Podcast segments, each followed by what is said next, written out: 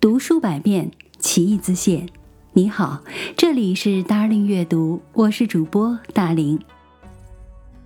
北京胡同文化绝不仅仅是城市的脉络、交通的渠道，它更是北京普通老百姓生活的场所，京城历史文化发展演化的重要舞台。北京人对胡同有着特殊的情感。它是百姓们出入家门的通道，更是一座座民俗风情博物馆，烙下了许多社会生活的记忆。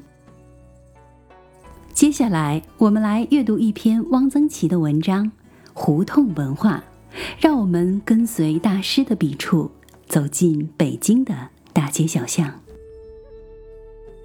北京城像一块大豆腐，四方四正。城里有大街，有胡同，大街胡同都是正南正北、正东正西。北京人的方位意识极强，过去拉洋车的逢转弯处都高叫一声“东去西去”，以防碰着行人。老两口睡觉，老太太嫌老头子挤着她了，说：“你往南边去一点。”这是外地少有的。街道如是斜的，就特别标明是斜街，如烟袋斜街、杨梅竹斜街。大街胡同把北京切成一个又一个方块，这种方正不但影响了北京人的生活，也影响了北京人的思想。胡同原是蒙古语，据说原意是水井，不知确否。胡同的取名有各种来源，有的是计数的，如东单三条、东四十条；有的原是皇家储存物件的地方，如皮库胡同、西新司胡同；有的是这条胡同里曾住过一个有名的人物，如无量大人胡同、石老娘胡同。大雅宝胡同原名大哑巴胡同，大概胡同里曾住过一个哑巴。王皮胡同是因为有一个姓王的皮匠。王广福胡同原名王寡妇胡同，有的是某种行业集中的地方。手帕胡同大概是卖手帕的。羊肉胡同当初想必是卖羊肉的。有的胡同是像其形状的，高义博胡同原名狗尾巴胡同，小杨宜宾胡同原名羊尾巴胡同，大概是因为这两条胡同的样子有点像羊尾巴、狗尾巴。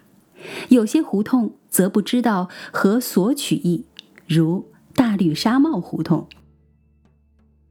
胡同有的很宽阔，如东总部胡同。铁狮子胡同，有些胡同两边都是宅门，到现在房屋都还挺整齐。有些胡同很小，如耳朵眼儿胡同。北京到底有多少胡同？北京人说，有名的胡同三千六，没名的胡同数不清。通常提起胡同，多指的是小胡同。胡同是贯通大街的网络，它距离闹市很近。打个酱油约二斤鸡蛋什么的很方便，但又是很远。这里没有车水马龙，总是安安静静的。偶尔有剃头挑子的换头，磨剪子磨刀的金龟，算命的盲人吹的短笛的声音。这些声音不但不显得喧闹，倒显得胡同里更加安静了。胡同和四合院是一体的，胡同两边是若干四合院连接起来的。胡同、四合院是北京市民的居住方式，也是北京市民的文化形态。我们通常说北京的市民文化，就是指胡同文化。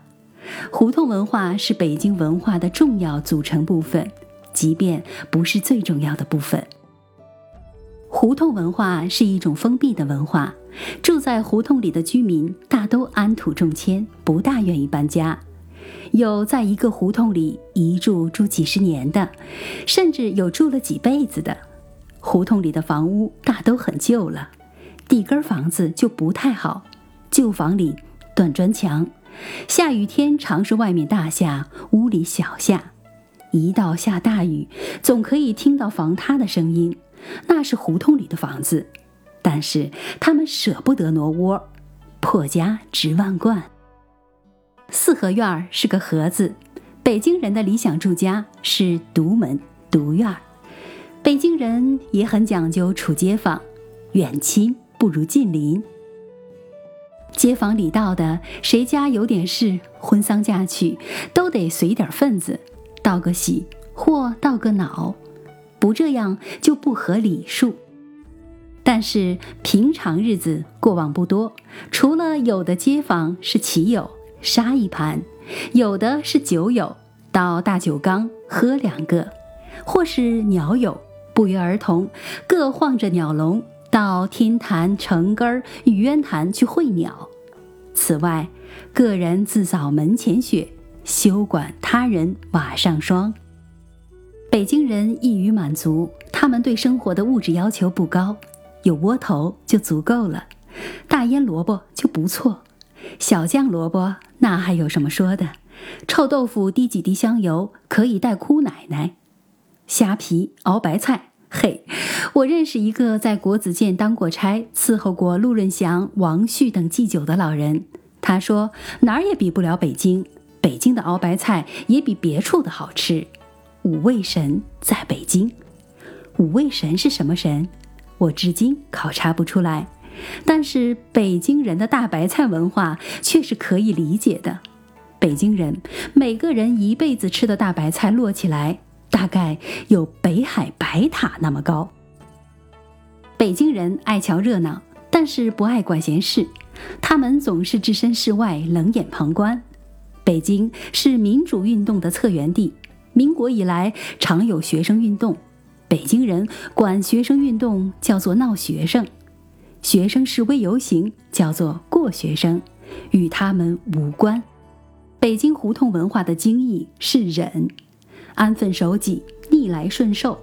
老舍茶馆里的王利发说：“我当了一辈子的顺民，是大部分北京市民的心态。”我的小说《八月骄阳》里写到文化大革命，有这样一段对话：“还有个章法没有？”我可是当了一辈子安善良民，从来奉公守法，这会儿全乱了，我这眼前就跟下黄土似的，简直的分不清东西南北了。您多余操这份心，粮店还卖不卖棒子面儿？卖，还是的，有棒子面儿就行。我们楼里有个小伙子，为一点事儿打了开电梯的小姑娘一个嘴巴，我们都很生气。怎么可以打一个女孩子呢？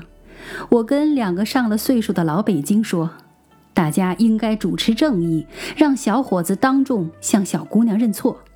这二位同声说，叫他认错门儿也没有，忍着吧。穷忍着，富耐着，睡不着眯着，睡不着眯着。这话实在太精彩。睡不着，别烦躁，别起急，眯着。北京人。真有你的！